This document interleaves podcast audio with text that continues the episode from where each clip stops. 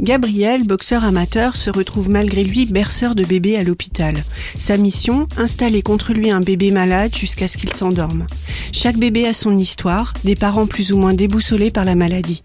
Règle numéro un des berceurs, ne pas les juger. Étrange pour ce garçon adopté, pudique, voire renfermé.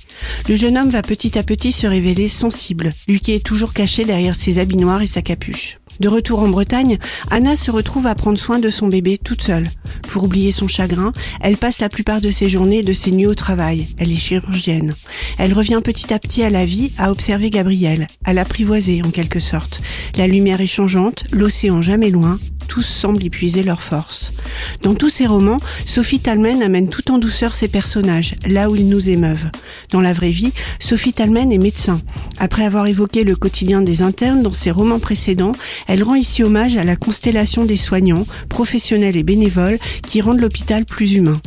Livre après livre, une réelle connivence se crée entre les lecteurs et ses personnages, des médecins, leurs familles et les habitués du café Gobmouche.